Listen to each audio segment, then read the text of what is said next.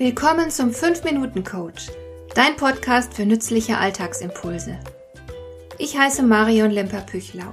Als erfahrener Coach habe ich jede Menge psychologische Tipps für dich, mit denen du leichter durch den Alltag kommst, damit dein Leben ein bisschen einfacher wird.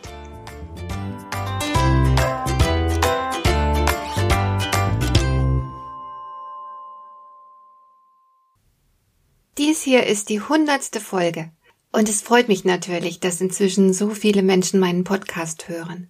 Viele, viele tausend Folgen wurden in den vergangenen Monaten heruntergeladen. Und dafür möchte ich Danke sagen.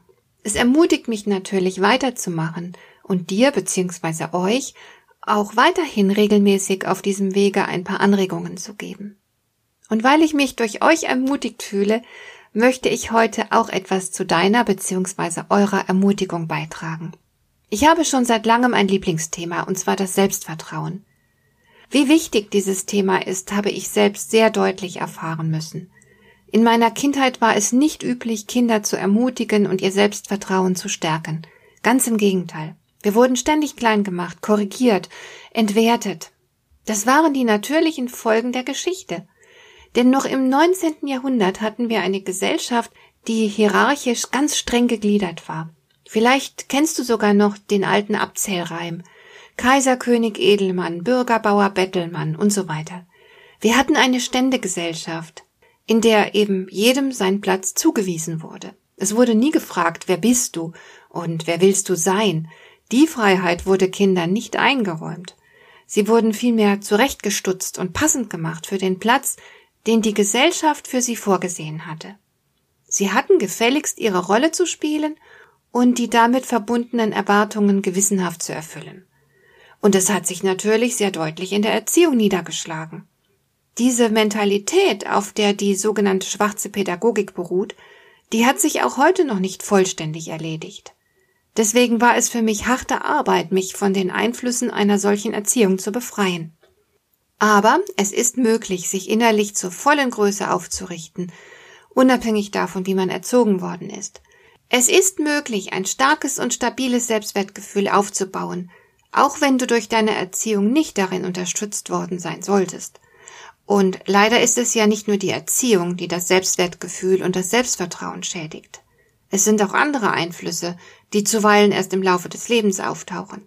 Wenn du zum Beispiel deinen Job verlierst und nicht gleich einen neuen findest, dann wirst du sehr wahrscheinlich an dir zu zweifeln beginnen. Ähnlich ist es, wenn du vom Partner oder der Partnerin verlassen wirst, wenn du vielleicht krank wirst und nicht mehr funktionierst und so weiter.